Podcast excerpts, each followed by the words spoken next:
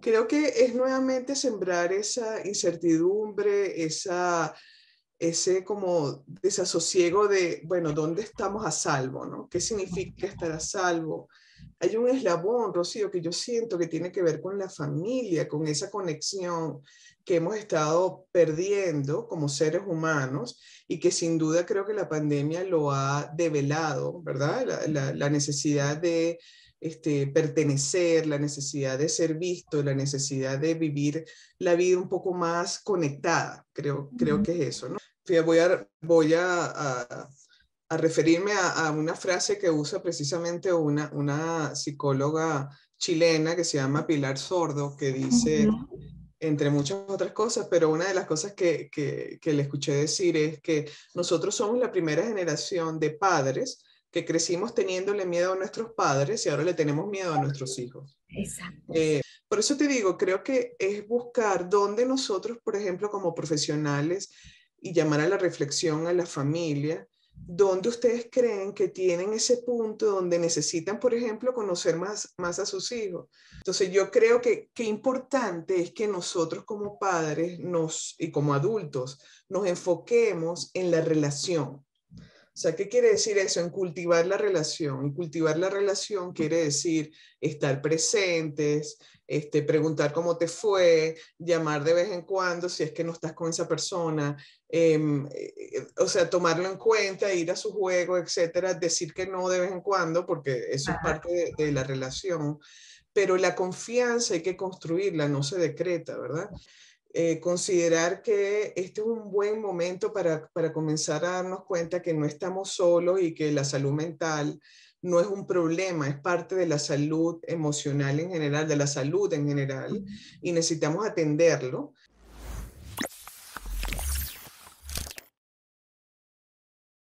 Hola, muy buenas tardes o noches o días a todas y todos los que nos están escuchando en Desde la Cima, un podcast creado para elevar las voces de los hispanos e hispanas en el mundo que están haciendo cosas maravillosas. Nuestro programa de hoy es un programa que por supuesto eleva la voz de una maravillosa latina que es Marinela, que es una psicóloga clínica. Gracias por estar con nosotros hoy. Por supuesto, con mucho gusto. Pero es un programa triste en la medida en que vamos a hablar de una situación muy controversial, que es lo que acaba de pasar en la escuela en Texas. Y, pero que es un momento de que hablemos del tema. Creo que no nos podemos callar y creo que tenemos que hablar de la gran situación de salud mental que está ocurriendo en este país. Por eso he invitado a Marinela para que nos acompañe. Ella es una psicóloga clínica y consultora de salud mental y emocional en este país. Ella trabaja en Boulder, en una escuela justamente, y eh, pues bueno, de nuevo, muchas gracias por dedicarnos ese ratito para hablar sobre el tema. Claro que sí, con muchísimo gusto, Rocío. Bueno, cuéntame, tú que trabajas en el sector educativo en una escuela, ¿cómo vivieron esta noticia? Bueno, yo creo que estas cosas cuando ocurren es como, como decimos en nuestros países, ¿verdad? Se nos mueve el piso, ¿no? Este, yo pienso que, que además la, no importa en qué momento, pero especialmente en estos días donde ya estamos cerrando el año escolar, después de que hemos pasado dos años o tres años, ¿verdad? Bastante complicados, difíciles, este, estresantes, además intensos, tanto por la pandemia como por, bueno, por todas las cosas que cada uno como familia y como persona hemos estado padeciendo, ¿no? Entonces, yo creo que lo primero es que hace que se te alborote nuevamente ese, ese miedo, ¿no? Y, siento que aquí en Boulder, donde yo vivo, además, este, recientemente, hace un poquito más de un año, también hubo este tiroteo donde fallecieron este, unas 10 personas acá en, el, en el supermercado, uno de los supermercados más cercanos a precisamente donde yo vivo. Creo que es nuevamente sembrar esa incertidumbre, esa ese como desasosiego de, bueno, ¿dónde estamos a salvo? ¿no? ¿Qué significa estar a salvo? Y además pensar por dónde vienen estas cosas, ¿no? Porque pueden venir desde, o sea, es algo que no puedes predecir, es lo que yo, o sea, no, no es una cosa que uno puede decir, bueno, pasa A, B y probablemente va a pasar C, ¿no? O sea, es algo que puede pasar o que la historia nos ha dicho que puede pasar y puede venir de cualquier eh, sector y de cualquier persona, ¿no? Lo que a mí me llama la atención además viendo las estadísticas y viendo un poco lo que ocurre a nivel nacional con estos hechos, es que la gran mayoría, Rocío, también, que, que la gran mayoría de las personas que han cometido estos hechos son hombres o jóvenes, este, no sé, no mayores de 20, 22 años, 21 años. Entonces, yo no sé, estamos como enfrentándonos a una situación que yo siento que va más allá de, por supuesto, lo necesario de hablar sobre el control de armas, que definitivamente es algo, por supuesto, tenemos que conversar y tenemos que, que sin duda regular, etcétera pero siento que la cosa va más allá. No sé cómo, cómo lo, lo, has analizado tú, pero, pero para mí, pero para mí es, es, es, increíble cómo además estos, estos jóvenes que ni siquiera han terminado de desarrollarse sus, en su cerebro sean capaces de hacer estos actos, ¿no? Total, este es claro, y estoy absolutamente de acuerdo contigo. Es un tema que tiene que ver con cuándo vamos a regular el tema de las armas. Eso es una pregunta que urge y que para todos definitivamente la respuesta no es además armar a los maestros, que es una de las cosas que se está diciendo, o que si la maestra quitó la roca que estaba trancando la puerta o no. O sea, esto es, esto es un tema que tiene que tratarse muchísimo más a fondo y que no tiene que ver con eso, que hay que regularlas. Definitivamente no podemos dejar que un niño de 18 años vaya y compre una ametralladora y todos felices y compren eh, munición y nadie le pregunta siquiera para dónde vas con esto. O sea, como si fuera a comprar leche al, supermercado. No puede ser, seguir siendo de esa manera. Pero como tú dices, es un tema que tiene mucho más de fondo y es un tema que es de salud pública y de salud mental y emocional en este país, es lo que yo creo. Y es un tema que tiene que ver y que tristemente tiene que ver con nuestros jóvenes, con nuestros jóvenes que no, no sé en dónde se nos rompe la cadena de no entender el respeto por el otro. Tienes todos los derechos. Y en, nuestro, en este país los jóvenes crecen sabiendo todos sus derechos, pero yo no sé a dónde se nos pierde la pita, se corta entender, entender también las responsabilidades que tenemos frente al otro. Claro. Y yo me atrevería a decir que, que ese, esa, ese eslabón, por decirlo de alguna forma, tiene que ver con algo que, que está pasando en las familias, pienso yo sea, y, no, no, he leído estudios sobre eso ni nada, pero solamente aquí entre tú y yo, eh, tratando de analizar también, no solamente como profesionales, sino también como, como mamá y como personas en la comunidad. Hay un eslabón, Rocío, que yo siento que tiene que ver con la familia, con esa conexión que hemos estado perdiendo como seres humanos y que sin duda creo que la pandemia lo ha develado, ¿verdad? la, la necesidad de este, pertenecer, la necesidad de ser visto, la necesidad de vivir la vida un poco más conectada. Creo, creo que es eso, ¿no? Creo que una de las cosas... Una de las cosas que hemos visto ya hablando, por ejemplo, de la pandemia es cómo ha aumentado o aumentó eh, la, la, necesidad de apoyo de salud mental, especialmente por casos de suicidio, depresión, ansiedad entre los jóvenes. Además, una pérdida de eh, cómo interactuar socialmente, que yo creo que hasta nosotros como adultos sanos, eh, me atrevo a decir que estamos hablando entre los adultos. Este, eh, cómo de repente salimos o hemos estado en este proceso de pandemia y cuando hemos estado otra vez en situaciones sociales, a veces no sé si, no sabemos si saludamos, si no saludamos, si nos escondemos, si vamos o no vamos, ¿no? Y eso yo creo que entre los jóvenes se ha traducido en, una falta de esas destrezas de interacción social, cuando además estamos en una edad donde también eso hay que reforzarlo y aprenderlo más. Entonces, es una mezcla tan compleja que definitivamente no, la ecuación no te da para decir este, tiroteo, ¿no? Eso, eh, no, o sea, eso no es así pero, pero tampoco podemos solamente hablar del aspecto ah, racial, por ejemplo, porque lo que, está lo que pasó ahorita fue en una comunidad como puede ser cualquier comunidad de nosotras, ¿no? Entonces siento que el eslabón, a lo mejor hay que explorar esa conexión entre, entre los adultos y los jóvenes, esa manera de pensar en el futuro, de, de además pensar que la vida no es estar en una pantalla y, pasar rápido y que las cosas ocurran rápido con una gratificación inmediata, sino que hay todo ese valor del esfuerzo, de la conexión, del ganarse las cosas. No sé, yo también le estoy dando vueltas, pero me parece que por allí tendríamos que también este, explorar y, con curiosidad observar qué podemos hacer. Tienes toda la razón. Mira, una, entrando en profundidad un poco en el tema de la familia, una de las cosas que yo me he encontrado y que me encuentro con muchas de las personas que trabajo, en esta generación, en esta siguiente generación de hispanos que llegamos a este país, es un enorme temor a nuestros hijos, mm, como nunca lo había visto. Yo no sé si tú lo vives y temor a nuestros, dos cosas, eh, temor a nuestros hijos y dos, a que los vamos a traumatizar a que les vamos a hacer daño si les exigimos, si les ponemos normas claras. Pero la segunda parte es una enorme culpa y un deseo de darles todo lo que yo nunca tuve, lo que yo no he tenido, que mis hijos lo tengan. Y eso, eso, eso han sido ingredientes que se suman a crear estos pequeños seres humanos que sienten que tienen derecho a, a lo que sea. Todos son sus derechos, pero no se nos ha enseñado o eh, difícilmente se les enseña que también hay unas normas. Pero además me he encontrado, yo no sé si tú lo has visto en la escuela, con muchísima ansiedad de decirles que no quiero que mi hijo se traumatice, yo quiero que él tenga todo lo que yo no tuve porque yo lo viví muy mal o cuando él estuvo pequeñito yo no lo pude acompañar y en este momento, aunque se porte terriblemente mal, porque atiendo personas que tienen monstruos de 12, 13 años o 10 años, que uno dice, ¿cómo creaste este ser humano? o sea, tú creaste este ser humano, ¿cómo lo creaste? Y ya a esta altura vienen a mí diciendo, no tengo ni idea qué hacer. O sea, hace cosas, eh, nos manipula, nos lleva a su papá y a mí a extremos increíbles haciendo lo que se le da la gana. Y en conversaciones con ellos me encuentro que eh, hay muchos elementos de estos dos. Yo no sé si tú has encontrado en la comunidad con la que trabajas casos similares.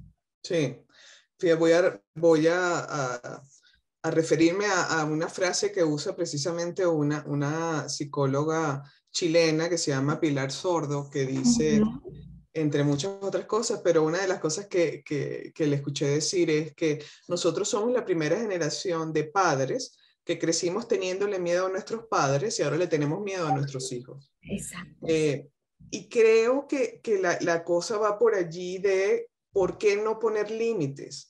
O sea, porque pensamos que el límite va precisamente a lo que tú dices. Mm, primero que no creo que muchos padres sepamos poner límite o adultos, ¿verdad? Que significa decir que no y dejar que nuestros hijos vivan con las consecuencias de sus decisiones.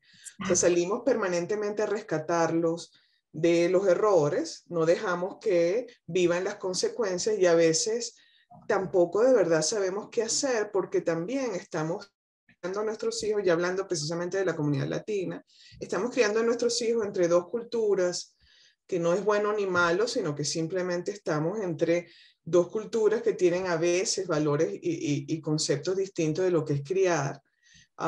y entonces no, nos confundimos en qué es lo mejor para mi hijo. ¿no?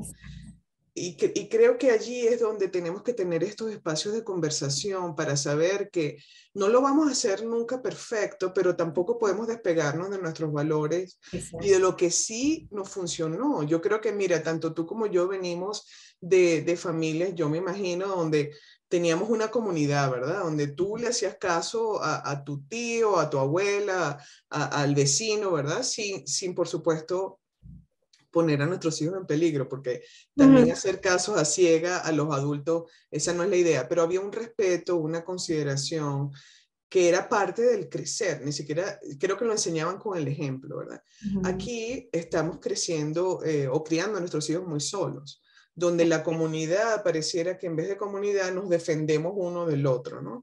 Entonces, esa contención no le permite al niño ver otros modelos de adultos que, que también ponen límites, ¿no? Y súmale a eso lo que tú decías, la culpa. Es que si no lo hago, ¿qué va a pasar? O compararnos con la, eh, la comunidad anglosajona que tiene otra manera de criar a sus hijos, nuevamente no buena o mala, pero por ejemplo, yo no sé tú, pero yo viví con mis padres hasta los 26 años. No quiero decir nuevamente que eso tiene que ser así, pero sin duda hay como una, un reacomodo de esos valores que a veces puede confundir a los padres y a los hijos también, ¿no? Dejando, dejando dejando un poco al lado lo que significa el rol de nosotros como padres. La otra cosa es que considerarnos amigos de nuestros hijos, yo no, no, no estoy de acuerdo con eso. Pues, o sea, yo soy tu mamá y eso no quiere decir que voy a pasar de tener una casa donde se practica el autoritarismo y la, y la dictadura cuando te estoy criando en democracia. Pero yo soy tu mamá, hay ciertas reglas y aquí se respetan las cosas de esta forma y hay consecuencias. Y hay consecuencias, que creo que es el concepto que tenemos que empezar a cambiar, pero también incorporamos el, la empatía, el ponerme en lugar del otro, en entender las necesidades de la otra persona y sobre todo yo creo que cuando venimos como inmigrantes tenemos unas, em, unas expectativas muy altas en cuanto a cómo deben ser las cosas y cuando eso no ocurre, entonces nos frustramos y empiezan entonces los conflictos con nuestros hijos, ¿no? O sea, por eso te digo, creo que es buscar dónde nosotros, por ejemplo, como profesionales y llamar a la reflexión a la familia, ¿Dónde ustedes creen que tienen ese punto donde necesitan, por ejemplo, conocer más, más a sus hijos? Yo sé que venimos a trabajar, ¿cierto? Pero trabajar de 8 a 10 de la noche y empezar el día otra vez, al siguiente día igual, y nunca estar con nuestros hijos porque queremos darle lo mejor, bueno, tendríamos que preguntarnos qué es lo mejor, ¿no? Estoy absolutamente de acuerdo contigo y tomé varias notas que me parece importante resaltar y es una, el de aprender a vivir las consecuencias de sus decisiones. Y mencionas una cosa en la que nos perdemos mucho y que yo encuentro que las personas con las que trabajo se pierden mucho y es, es que yo soy la mejor amiga de mi hija y es, no, tú eres su mamá. Su mamá va, a tener una mamá y un papá en el mejor de los casos, pero y amigos muchísimos. Tu rol es distinto. Tu rol a veces es de ser la fea que dice no y que pone el límite y que pone la regla. No, y dices una cosa muy linda que me recordaste cuando mi hijo estaba chiquito, que es, es, adentro de nuestra puerta hay una dictadura. Alguna vez en la escuela yo estaba aprendiendo sobre los distintos gobiernos en el mundo. Y entonces la dictadura y la democracia, y yo le digo, mira, dictadura es lo que ocurre en esta casa y hay un dictador claro y decidido que soy yo. Y no, no fue por elecciones, o sea, la mamá no se vota para elegir, le tocó. Y democracia es lo que ocurre afuera, en donde tú votas para quien sea el, el director, en donde tienes la posibilidad. Pero la, la, en la dictadura hay una dictadura en donde, que es amorosa, pero que es mm. clara, que es clara en términos de todos tenemos unos roles y ese es el pedazo que también donde nos confundimos en aras de querer ser, jugar a ser los mejores amigos y, y, y, y jugar al juego de los hijos, que los hijos proponen y se nos olvida que nosotros somos los adultos que nosotros sabemos ya, tenemos más experiencia, intuición, conocimiento que nuestro hijo de 7, 10, 9, 13 años. Y por eso somos sus papás. Entonces, ese me parece que es un llamado muy importante el que estás haciendo y es, ah, recordemos cuál es nuestro lugar y no fue un lugar de elección popular. Fue sí, exacto. naturaleza y aquí estamos y estamos porque tenemos además una responsabilidad que aquí creo que es otro plano donde nos equivocamos mucho y es tenemos una responsabilidad legal sobre nuestros hijos. O sea, si nuestros hijos no van a la escuela, llaman al papá a decirle, señor, aquí hay un problema y su hijo no está viniendo. O sea, usted además de ser el, el, papá, el que provee, es el tutor legal de sus hijos. y yo no sé, por ejemplo, qué hacen en tu escuela cuando los niños no van o cuando no aparecen. Sí, bueno, hay, hay todo un sistema de llamar a los padres, eh, de, de, detención, etcétera, ¿no? Ahora, fíjate, volviendo un poco a lo que es la, la, problemática de la que estamos hablando, porque hay cosas, hay estos hechos como los que pasó la semana pasada que nos enteramos, pero después hay una lista de otros que, que son parecidos que no nos enteramos, ¿verdad? Pero que ocurren también. O sea, el asunto de las armas y todo esto, pero yo siento además cuando tú revisas la las historias de estas personas es una historia bastante triste, ¿no? Donde a veces no ha habido eh, un, lo cual nuevamente no justifica para nada que esto ocurra, pero lo que quiero es llamar la atención a las cosas que sí podemos nosotros hacer con nuestras familias y nuestros hijos. Y es, y la mayoría son personas solitarias, no han tenido una relación significativa en sus vidas. Entonces yo creo que qué importante es que nosotros como padres nos, y como adultos nos enfoquemos en la relación. O sea, ¿qué quiere decir eso? En cultivar la relación. Y cultivar la relación quiere decir estar presentes, este, preguntar cómo te fue, llamar de vez en cuando si es que no estás con esa persona, em, eh, o sea, tomarlo en cuenta, ir a su juego, etcétera, decir que no de vez en cuando, porque eso es parte de, la relación. Pero la confianza hay que construirla, no se decreta, ¿verdad? En vez de ponernos como policías desde el miedo, porque eso es lo que ocurre, por ejemplo, con todo esto que está pasando del acceso al consumo de drogas y alcohol, ¿verdad? Eh, los padres vivimos con miedo, con miedo. Y entonces lo que decimos es, lo que tratamos es de, de decir que no, y si lo haces ya vas a ver lo que te va a pasar, ¿no? Cuando lo que tenemos es que promover las conversaciones, inclusive desde la vulnerabilidad. Oye, mira, está ocurriendo esto, yo no viví eso en mi época, la verdad es que me sorprende y a veces no sé qué hacer, quiero escuchar qué piensas tú. O sea, creo, creo que eso es, eso es muy importante que nos enfoquemos en que nada sustituye la relación que podamos tener. Porque si no hay eso, si no he cultivado esa relación con todo lo que acabamos de decir, es muy difícil que yo llegue a conocer a, mis hijos como... Y después nos sorprendemos, ¿verdad? Oye, pero ¿y cómo ese... que también es un poco la, la historia, ¿verdad? Pero esa persona que era tan tranquila y tan calladita, bueno, pero ¿quién hizo alguna vez contacto con esa persona como ser humano, no?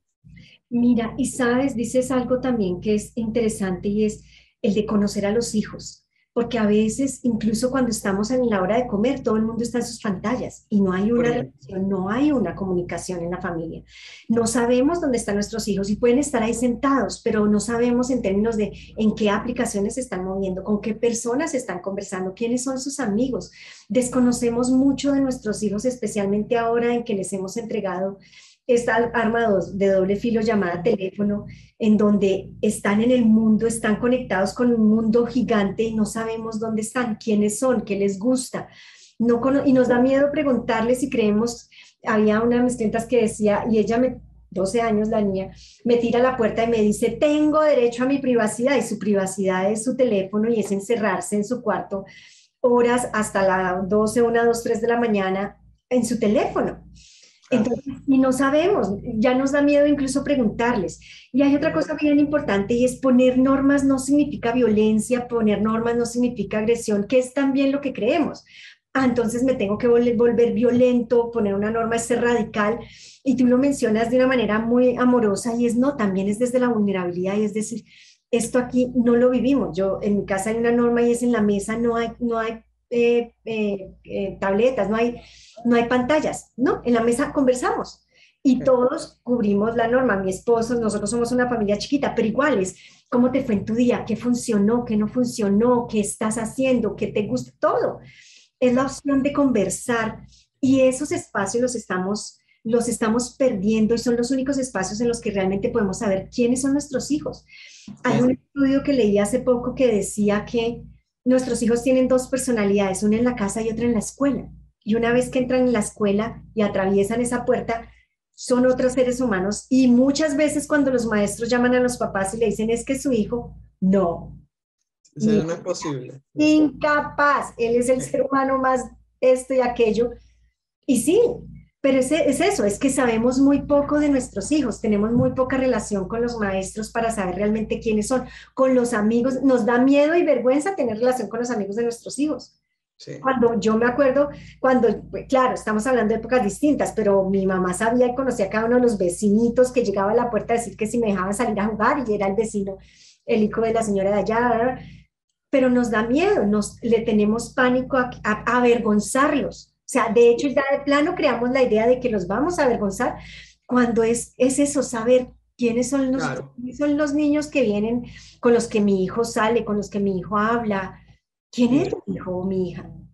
Ah, pero, también lo que tú mencionas, ¿verdad? Ahora el vecindario es virtual muchas ah, veces y a veces no tenemos acceso a eso. Entonces, yo creo que eso de, de la conversación y, y de, de, un poco mantenerlo vivo y, e informarnos, ¿verdad? Y también, este, a veces también, como yo digo, tenemos esa idea falsa de que, ah, bueno, eso es parte de la adolescencia. Sí, hay cosas que son parte de la adolescencia, pero tú mejor que nadie tienes que conocer a tu hijo o a tu hija, ¿verdad? Si, la, si, se, si se aísla constantemente, si cambia de una manera radical, si hay cosas como, por ejemplo, en su manera de vestir o, o, inclusive en su manera de actuar en las cosas cotidianas comienza a cambiar, yo no puedo decir, ah, eso es parte de la adolescencia. Yo tengo que explorar porque con, con, el niño, con la niña, con, con, esa persona que está también creciendo y que necesita un poco de este, guía, sin duda. O sea, yo no creo que, eh, ah, bueno, ya tiene 15 años, ya yo no tengo que hacer nada. No, es eso. Y también les quiero decir que, nuevamente, no somos eh, perfectos, ni siquiera, obviamente, nosotros que trabajamos en esta área, nosotros también, yo tengo mis retos con mis propios hijos adolescentes, pero yo creo que, eh, que es garantizar que por lo menos hemos hecho esa parte, esa parte socioemocional que no sustituye este, el hecho de que le compres un, un, iPad nuevo o un teléfono, no, eso no lo va a sustituir. Inclusive este, tampoco, tampoco es una manera de corregir a los niños, que es, lo único que a veces se nos ocurre, bueno, dame el teléfono. Ahora no vas a usar el teléfono y te... No, yo creo que, por supuesto, tienen que haber ciertas normas, pero quitar el teléfono cuando el niño, por ejemplo, no sé, no sale bien en la escuela. O le hizo bullying a alguien. O le hizo bullying, por eso, o exacto, o de repente no, o pelea constantemente con sus hermanos, quitarle el teléfono no le enseña a cómo relacionarse mejor. Exacto. Entonces yo creo que eso es algo y a veces lo hacemos porque la gente piensa, ah, bueno, eso es lo que más le duele. Bueno, es lo que más le duele, aumentas entonces el resentimiento, pero no enseñas un comportamiento o una manera de relacionarse que sea más sana.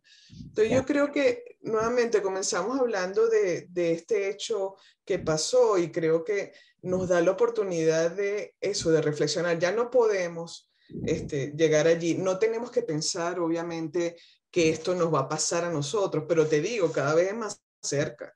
O sea, más común, cada vez está más, más común. En, en, situaciones además donde, o en lugares además donde debemos sentirnos seguros. No creo que podemos vivir con miedo, porque ¿qué vamos a hacer? O sea, al principio la primera reacción, por ejemplo, cuando hubo lo de, lo de aquí de, de en Boulder, mi, mi, primera reacción fue, mis hijos no salen de la casa, pero sabemos que eso, eso no es real, ¿no? Entonces, ¿cómo podemos nosotros de esta situación que pasó empezar a decir, bueno, ¿cuál es mi responsabilidad o qué acciones yo puedo tomar desde mi, no sé, mi, centro de control? Porque exacto, exacto. Cosas que no puedo resolver, pero qué cosas sí puedo hacer, ¿no?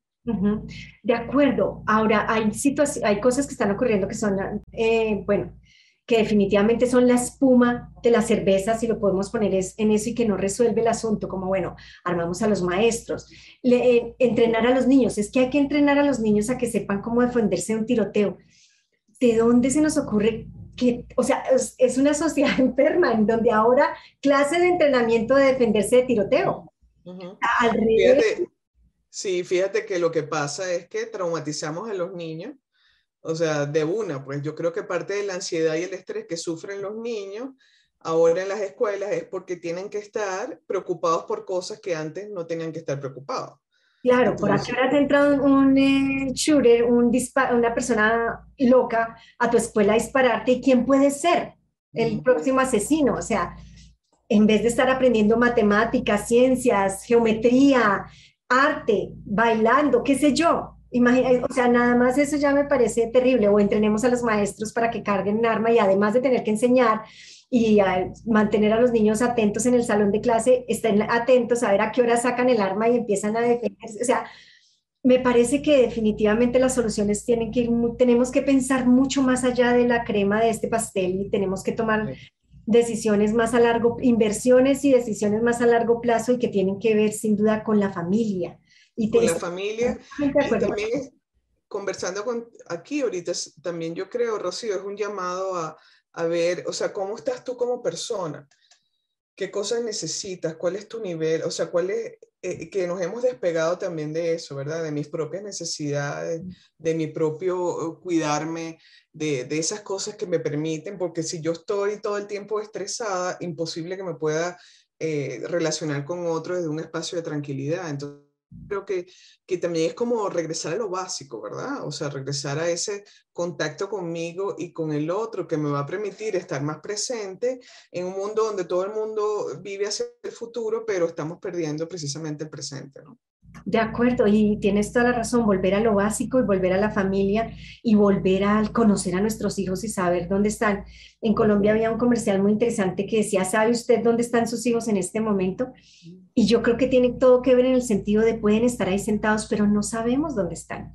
No, no estamos conectados con ellos, no sabemos quiénes son, qué les gusta, qué quieren hacer, qué problemas están teniendo, si están durmiendo bien, porque ni siquiera eso ya lo tenemos lo conocemos.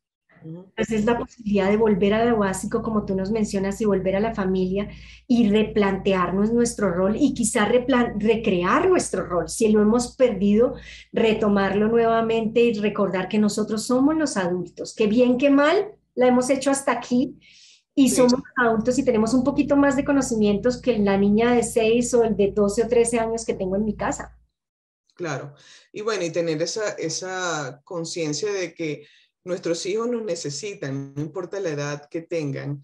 Yo creo que inclusive me atrevería a decir que mientras van creciendo más nos necesitan, porque, porque, porque sobre todo cuando, cuando necesitan tomar decisiones ya de adultos, este, nosotros eh, vamos a estar allí, pues, para, por lo menos para rebotar ideas. Yo no creo que se trate de, eh, saber las respuestas. Creo que más bien tenemos que entrenarnos a hacer preguntas, las preguntas, y escuchar con empatía. O sea, que creo que es algo que no nos enseñan. O sea, déjame, en vez de decir, no, porque vas a llorar si no tienes motivos para llorar, es también decirle, oye, hijo, te veo triste, cuéntame qué te pasa. Entonces yo creo que la validación, el estar presente, eh, la empatía van a ser una, una manera de relacionarnos distinta, pero tenemos que empezar con nosotros mismos. Claro, totalmente de acuerdo. Tengo un hijo de 21 que todavía me dice, madre, necesito hacer, me escribe, madre, una pregunta. Entonces yo le digo, hijo, puede haber una respuesta, pero es, es eso, es atender a alguien que quiere, que quiere preguntarme algo porque sabe y siente que yo le puedo aportar una respuesta y estar ahí para lo que necesite para poderle preguntar qué necesitas, cómo te sientes, cómo estás, en vez de caer a juicios o caer a ser el, que es otra cosa que estabas diciendo allí, es ser el papá que castiga o la mamá que castiga, porque ese tampoco no es nuestro rol. El, Nuestro rol es más allá de preguntar y de saber qué necesitas y cómo te puedo apoyar. ¿Te está yendo mal en matemáticas? Perfecto, sentémonos o, o, busquemos un tutor o cómo te puedo apoyar en ese proceso en vez de volverle un drama y castigarte porque es, encima de que te está yendo mal. Entonces, cómo eso también va eh, distorsionando y alejando a nuestros hijos de nosotros, de para qué le cuento si lo que viene es un castigo. Sí. Y un castigo sin razones, sin, sin, sentido muchas veces, como tú decías, decías, quitarle el teléfono porque está pegándole a la hermanita y cómo eso le ayuda. Perdona que eh, Yo creo que definitivamente es un cambio de paradigma de cómo nos criaron a nosotros y cómo ahora tenemos que criar a nuestros hijos en un ambiente donde no es fácil ser papá y mamá en este momento, pero tampoco es fácil ser niño, ser adolescente, ser joven, ¿verdad? Súmale a eso nuestra comunidad que vive, bueno, de, de también víctimas de discriminación, de violencia, o sea, yo creo que son como, y, y, encima, bueno, los traumas generacionales que podemos estar llevando, pero creo que por lo menos el papel que nos toca es saber que no siempre vamos a tener las respuestas, pero tenemos oportunidad de buscar ayuda, que yo creo que es importante también. Eh, considerar que este es un buen momento para, para comenzar a darnos cuenta que no estamos solos y que la salud mental no es un problema, es parte de la salud emocional en general, de la salud en general, y necesitamos atenderlo.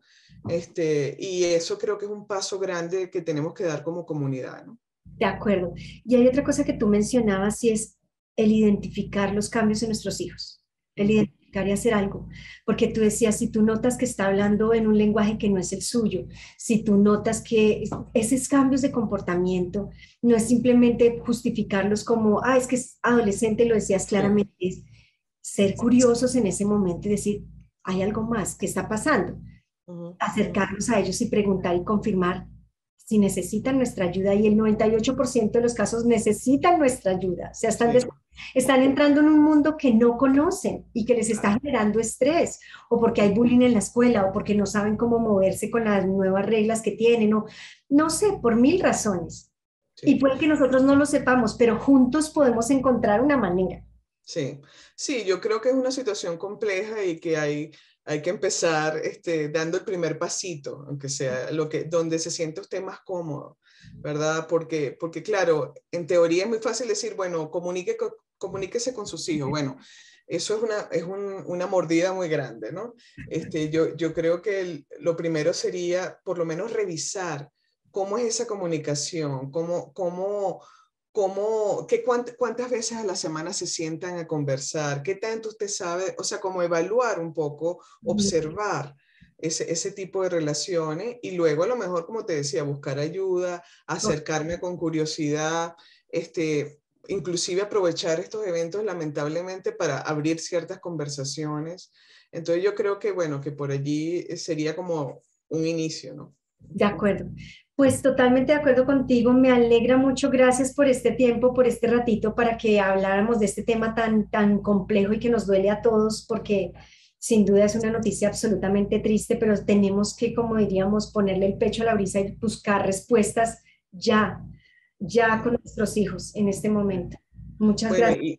de nada, y gracias por la oportunidad, y bueno, y sin duda mi solidaridad con todas esas personas que, que están en este momento sufriendo por no me puedo imaginar pues el sufrimiento de, de, esta situación y yo creo que no vamos a conseguir respuestas para esto, ¿verdad? Yo creo que no hay explicación posible para lo que, lo que pasó, pero sí creo que hay una oportunidad para ver qué cosas podemos hacer este, individualmente, por lo menos, para, para comenzar a, a, a apoyar a nuestras propias familias. Así que te agradezco mucho la oportunidad, Rocío.